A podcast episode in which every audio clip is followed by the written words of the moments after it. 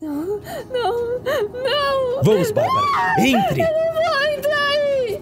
Não! Não!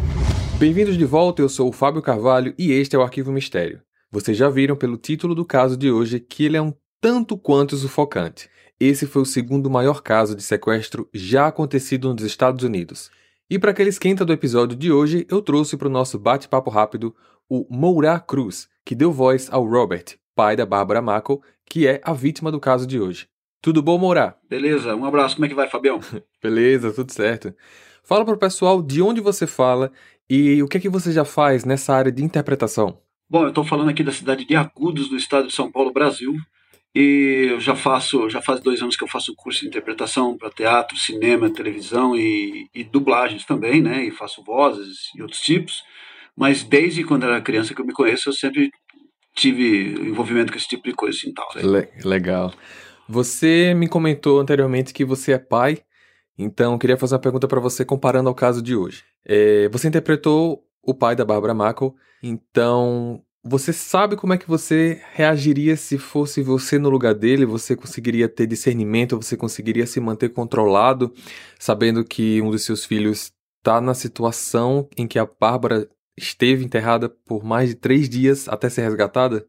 Rapaz, eu não conseguiria não. Eu não tenho essa frieza assim para falar que nem o personagem, não. Não, não tenho não eu ia fazer que nem o nisso, né? Tem um, uhum. vários talentos, eu vou aí te matar, vou acabar com a tua, sei lá. Eu perguntei mais isso pra gente poder fazer uma comparação, até fazer um link com a próxima pergunta, porque Sim. você não interpretaria, você não conseguiria é, se manter tão firme como o Robert, mas você conseguiu interpretar o personagem dessa maneira. Aqui no Arquivo Mistério você já fez personagens de diversos tipos. Você fez um dos sobreviventes do World Trade Center, você fez o pai da Eloá no Sequestro Eloá, tem dono de uma companhia aérea. Então, uhum. como é para você conseguir interpretar personagens tão diferentes assim, principalmente interpretando apenas com áudio? Rapaz, eu fui um cara assim que desde criança eu gostava muito de reparar nas pessoas, no jeito que as pessoas falavam, gesticulavam, assim, agiam, entendeu? Então uhum. eu gostava de imitar as pessoas, o jeito delas, aquelas coisas todas assim, justamente para contar as histórias para o pessoal acreditar do jeito que eu estava falando. Uhum. Aí depois que eu fiz o curso de interpretação e tudo mais, eu comecei a entender que para não é só apenas uma imitação, você tem que compor né, o personagem. Tem que fazer um retrospecto da vida dele uns 10 anos para trás, ou desde a infância dele, sei lá, para entender as motivações, as reações, é, a, o tipo de, de, de, de, atitude que ele tomaria em determinados lugares. Então, quer dizer, eu tenho que me aprofundar nisso aí. Então, quer dizer, uhum. para pegar um, um dispare, né, um personagem dispare do outro, um motorista de táxi, para um dono de uma empresa, para um pai, para outra coisa, é, é, muita observação, a gente tem que observar, prestar atenção na, nas instruções né, que o Fabião passa para a gente, né, do que, que ele quer e tudo mais, entender o roteiro da história, tudo, e, e, fazer a composição. Aí sai, sai aí do jeito que, que a gente tenta fazer da melhor forma possível, com qualidade. Que sempre é bom, sempre é bom. É, Pessoal, quem quiser conhecer um pouco mais sobre o Mourá, é só verificar o Instagram dele que tá na descrição do episódio aqui. E Mourá, muito obrigado por ter aceito participar desse esquenta aqui de hoje, tá bom? Falou, Fabião. Um abraço. Até mais. Tchau. Tchau. Então, chega de papo e vamos nessa.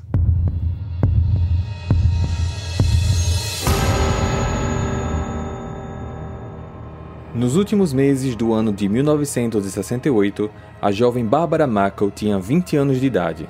Estudava economia na Universidade de Emory, uma das mais populares na época em Oxford, Estados Unidos. Ela namorava um rapaz chamado Stuart e filha de Jane e Robert Mackel. Robert era dono da Deltona Corporation, uma das maiores empresas de construção de imóveis do país. Ele também era um grande amigo de Richard Nixon, que tinha recentemente ganho as eleições para presidente dos Estados Unidos. Até aqui, a gente consegue ter uma ideia de como a família Mackel era bastante conhecida. Em dezembro do mesmo ano, várias pessoas estavam contraindo uma gripe muito forte, conhecida como a gripe de Hong Kong. Bárbara foi uma das pessoas que tinha pego essa gripe. Dezembro era o mês de exames na faculdade, então ele estava passando por um momento bem delicado, tentando conciliar estudos e cuidados com a saúde. Assim, sua mãe Jane decidiu sair de Miami e ir para Oxford, na intenção de ajudá-la pelo menos com os afazeres domésticos como alimentação, limpeza e etc., enquanto ela se concentrava para as provas. No dia 3 de dezembro, Jane alugou um quarto de motel, Bárbara saiu da residência estudantil e as duas foram morar juntas temporariamente. Duas semanas depois, no dia 17 de dezembro, às três da manhã, alguém bateu na porta do quarto do motel. Ai meu Deus, quem será uma hora dessa?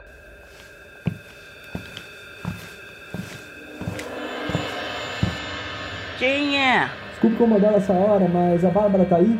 Quem é? O namorado dela, o Stuart, sofreu um acidente de carro e tá no hospital. Meu Deus. Jane viu pela janela que o homem estava fardado com a roupa da polícia e decidiu abrir a porta. Quando o homem entra, ele aponta a arma para Jane e um outro homem bem menor também entra no quarto. Num ato rápido, eles a atacaram. Usaram um pano com clorofórmio para imobilizá-la, um produto químico que faz a pessoa desmaiar. Com um barulho, Bárbara acordou. Eles a amarraram, a amordaçaram e a levaram até um carro que estava estacionado na frente do quarto. Eles foram em direção a uma floresta que ficava a mais de 30 quilômetros de distância. Chegando lá, os homens a tiraram do carro e a levaram até uma cova. Dentro tinha uma espécie de aquário do tamanho de uma pessoa. Bárbara percebeu que seria colocada viva ali dentro. Nessa caixa de vidro tinha um cobertor, um suéter, um ventilador pequeno, tubos de ventilação de ar, suprimentos sanitários, uma pequena luz, água e comida. Sem que ela soubesse, a água tinha sedativos para fazê-la dormir a maior parte do tempo. Um dos sequestradores então explicou o que estava acontecendo. Bárbara, isso é um sequestro. Você vai ter que entrar nessa caixa. A gente não vai te machucar. A gente só quer pedir o resgate para sua família. Mas se vocês querem dinheiro, eu consigo para vocês agora. Isso não é um problema. Não é assim que funciona. Não me coloquem dentro, pelo amor de Deus. Não, por favor. A gente não te escolheu por acaso. A gente sabe que você é uma garota forte. Não, não, não. Vamos, Bárbara. Entre. Eu não vou entrar aí. Não, não. Como ela não estava colaborando, os homens usaram novamente o pano com clorofórmio para que ela desmaiasse. Como parte do produto já tinha sido evaporado, ele não agiu devidamente e isso fez com que Bárbara apenas se acalmasse. Assim, eles a deitaram na caixa de vidro, tiraram a foto onde ela estava segurando uma placa escrita sequestrada, fecharam e começaram a cobri-la com terra.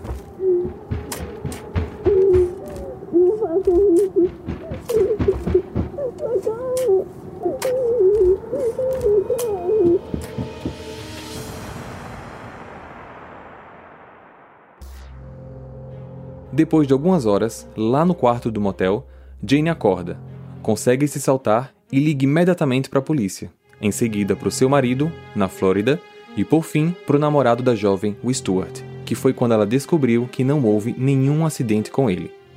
O pai da Bárbara, por ser um homem muito influente, entrou em contato diretamente com o FBI. Na manhã do mesmo dia, o criminoso ligou para a casa do Robert, em Miami. Aqui é o sequestrador da Bárbara. Preste muita atenção. Ela tá enterrada em um sítio. O que que você tá falando? Calma, ela tá bem. Ela pode respirar e tem comida pra Meu ela. Deus do O que céu. você precisa saber agora é: se vocês não forem rápidos, ela vai morrer. Meu Deus. O resgate vai custar 500 mil dólares. Não envolva a polícia. Para que eu saiba que vocês estão dispostos a pagar esse valor, vocês vão precisar anunciar nos jornais de Miami a seguinte frase: Anota aí. Meu amor, por favor, volte pra casa. Nós vamos pagar todas as despesas e encontrar você em qualquer lugar, a qualquer hora. Assinado, sua família. Ah, certo, certo. Mas qual jornal? Todos. Eu não sei qual jornal vou pegar amanhã. Se vocês não fizerem isso ou envolver a polícia, vocês nunca vão saber onde ela está enterrada. Robert obedeceu todas as instruções e o anúncio saiu no dia seguinte, 18 de dezembro. Os criminosos viram o informativo no jornal e retornaram para Robert para explicar como seriam os detalhes do pagamento e resgate. Bárbara já estava praticamente 30 horas enterrada e gripada. Eu vi o anúncio nos jornais, mas eu tô vendo em todo lugar que sua filha foi sequestrada. Te avisei pra não envolver a polícia. Não, não, não, não. Pera aí. A polícia sabe disso porque eu falei pra eles no dia do sequestro. Eles não sabem que você me ligou. Não sabe do resgate, não sabe de nada. Eu tô cooperando, acredita em mim. Ele não estava mentindo. Nenhum jornal citava sobre a quantia do resgate ou sobre o fato da Bárbara estar enterrada. Muito bem. Você está indo muito bem. Agora veja só. Eu vou querer os 500 mil dólares em dinheiro, numa maleta e todas as notas precisam ser de 20. Eu não quero 10. Eu não quero 50. Eu disse 20. E anote a hora e o endereço que a gente vai se encontrar mais tarde. Robert foi em vários bancos para tentar sacar a quantia, pois era praticamente impossível conseguir sacar 500 mil dólares em um único lugar e sem aviso prévio. Pessoal, para vocês terem uma ideia do que representava esse valor, hoje em dia isso equivale a mais ou menos 3 milhões e 500 mil dólares. Convertendo para nossa moeda, isso dá mais ou menos 20 milhões de reais. E ele pediu tudo em notas de 20. Robert anotou o número de série de todas as 25 mil notas para que futuramente ele conseguisse rastrear o sequestrador. No fim da tarde, Robert deixou a maleta no lugar combinado. Minutos depois, um homem apareceu, pegou o dinheiro e foi embora. Enquanto este homem caminhava em direção a um carro, ele viu alguns policiais próximos e, assustado, decidiu correr.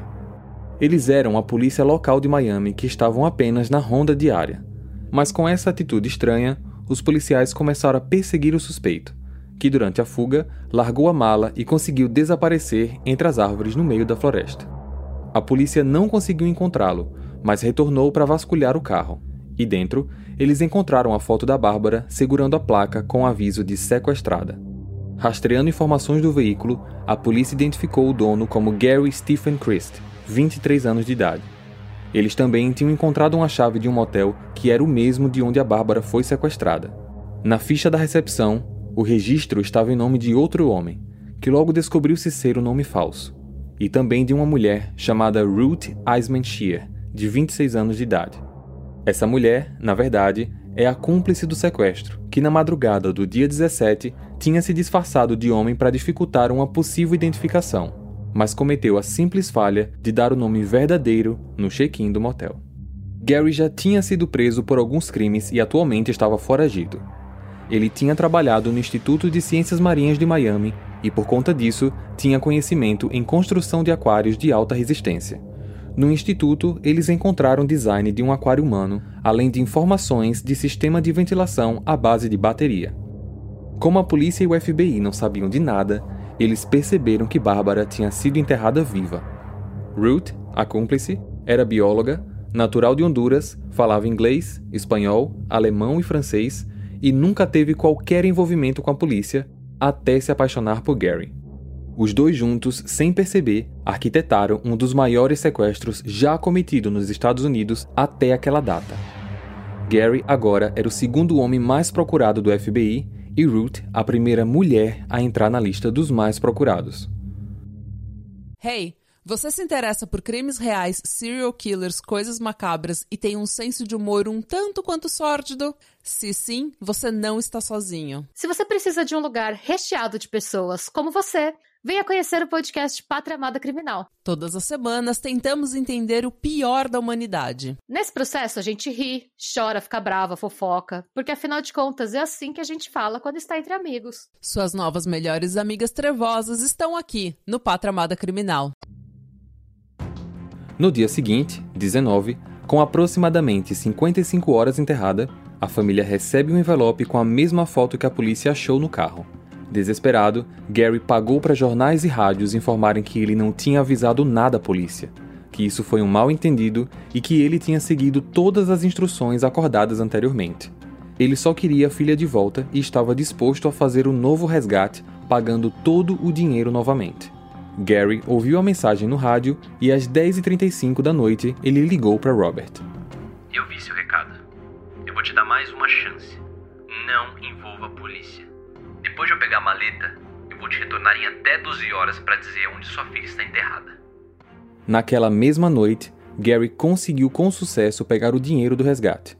Robert aguardou a nova ligação, que na verdade nunca chegou para ele diretamente. No início da manhã do dia seguinte, e com Bárbara praticamente 80 horas enterrada, Gary ligou para uma central telefônica e falou diretamente com uma funcionária.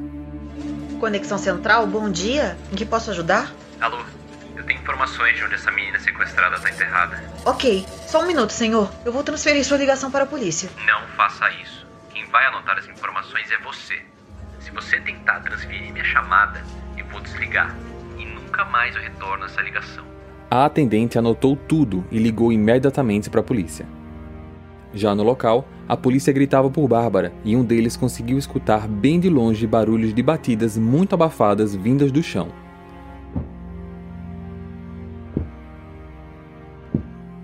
Eles então começaram a cavar com as mãos, pois acreditem, eles sabiam que Bárbara estava enterrada, mas não levaram qualquer ferramenta de escavação, como uma pá, por exemplo. Após aproximadamente 15 minutos escavando, eles batem no vidro da caixa. Do lado de dentro, depois de 83 horas enterrada, Bárbara consegue ver a luz do sol novamente. Ela estava muito debilitada, fortemente gripada e com 5 quilos a menos. Ao ser resgatada e carregada nos braços de um dos policiais, a primeira coisa que ela falou foi: Vocês são as pessoas mais maravilhosas que eu já vi em toda a minha vida. Ao mesmo tempo que uma equipe da polícia buscava por Bárbara, uma outra equipe ia em busca dos responsáveis. Naquela mesma tarde, a polícia recebeu uma ligação de um vendedor de barcos. Olha, meu nome é Gregory e acabou de acontecer uma situação meio estranha comigo agora. Um homem apareceu aqui e comprou um dos meus barcos por 2.240 dólares. Ele pagou em dinheiro e, tipo, tudo nota de 20. A polícia foi lá e, com o número de série das notas, descobriram que o comprador realmente era Gary. Como ele tinha comprado o barco e já saído com ele, ficou mais difícil de saber onde ele estava. Mas em uma das ilhas próximas dali, a polícia achou o barco e dentro dele uma maleta com diversas notas de 20 dólares. Então ficou claro que Gary estava por perto. Procurando por ele noite adentro no meio daquela ilha, ele foi encontrado e se rendeu. Agora a busca era pela Ruth, pois ela conseguiu fugir sem deixar nenhum rastro. Em fevereiro do ano seguinte, 69, dois meses depois, Ruth foi contratada para trabalhar num hospital em Oklahoma. O processo da contratação incluía cópia de documentos e leitura de impressão digital, que eram enviados para um banco de dados para análise geral. Ela não sabia que essas informações seriam enviadas para um outro lugar. Assim, no dia 3 de março, e com o endereço em mãos, a polícia conseguiu facilmente capturá-la.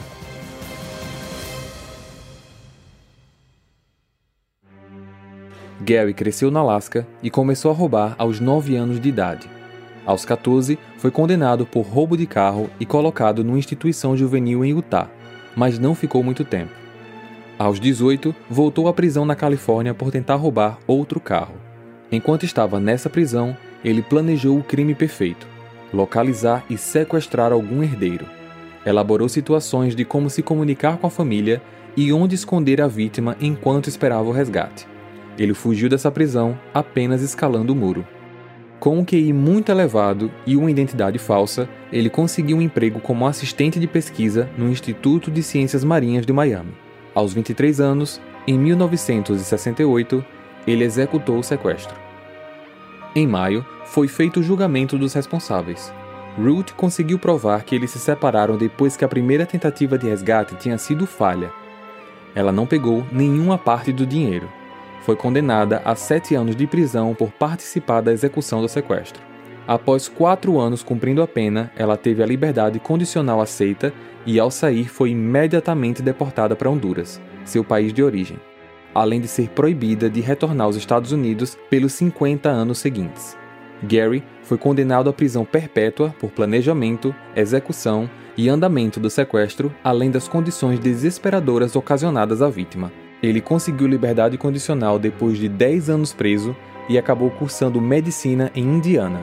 Em 2006, ele foi preso por tráfico de drogas com aproximadamente 14 quilos de cocaína. Teve liberdade condicional aceita em 2010. Em 2012, ele violou os requisitos e voltou para o regime fechado. Ó, oh, eu preciso confessar uma coisa para vocês. Quando eu produzo esses episódios, eu tenho que ouvir ele várias vezes para ver se tá bom, fazer a masterização, ver se tem algum efeito para adicionar ou se tem alguma coisa fora do lugar. E especificamente nesse episódio, todas as vezes que eu ouvia, eu me sentia bem sufocada. E eu espero que vocês tenham sentido isso também. Mas, mas peraí, deixa eu tentar explicar. Não que vocês tenham se sentido mal, mas assim, como é que eu vou explicar esse negócio agora? Se você conseguiu se sentir envolvido de um jeito que você se sentiu na história, eu acho que meu trabalho foi bem feito. Mais ou menos isso que eu quis dizer. Então, eu espero que vocês tenham gostado dessa produção do episódio de hoje. Normalmente eu trago no final de cada episódio informações sobre os sequestradores ou as vítimas, como é que eles estão hoje em dia. Sobre os sequestradores, eu não sei se eles ainda estão vivos, presos, porque eu não achei informações sobre isso. Eu só consegui achar mais informações sobre a Bárbara. Ela se casou com o namorado da faculdade, o Stuart, o que vocês escutaram no começo da história. Eles tiveram dois filhos e ficaram juntos até a morte dele em 2013. Ela hoje tem 70, 71 anos e está muito bem. Ela nunca veio a público para falar sobre o sequestro, mas a única coisa oficial da parte dela foi o lançamento de um livro que ela mesma escreveu e que foi lançado em 71. O livro se chama 83 Hours Till Down, que significa 83 horas até o amanhecer. No livro, ela conta o que sentiu durante todo esse período, os pensamentos positivos, a paciência e tudo que ela teve que fazer para conseguir sobreviver dentro da caixa. Eu vou deixar aqui também duas indicações de filmes que foram baseados nessa história. Um se chama The Longest Night, A Noite Mais Longa. Ele foi lançado pela ABC em formato de filmes para TV apenas, então provavelmente não tem ele em DVD, mas você consegue achar na internet. É, e o segundo tem o mesmo nome do livro, 83 Hours Till Down, e foi uma versão em filme lançada para cinema que foi lançada no início da década de 90. Adicione a gente nas redes sociais, a gente também tá no YouTube se você quiser ouvir essas histórias com experiência visual, tá certo? Então eu vejo vocês no próximo caso. Combinado? Até lá! Hey, você se interessa por crimes reais, serial killers, coisas macabras e tem um senso de humor um tanto quanto sórdido? Se sim, você não está sozinho. Se você precisa de um lugar recheado de pessoas como você, Venha conhecer o podcast Pátria Amada Criminal. Todas as semanas tentamos entender o pior da humanidade. Nesse processo a gente ri, chora, fica brava, fofoca, porque afinal de contas é assim que a gente fala quando está entre amigos. Suas novas melhores amigas trevosas estão aqui no Pátria Amada Criminal.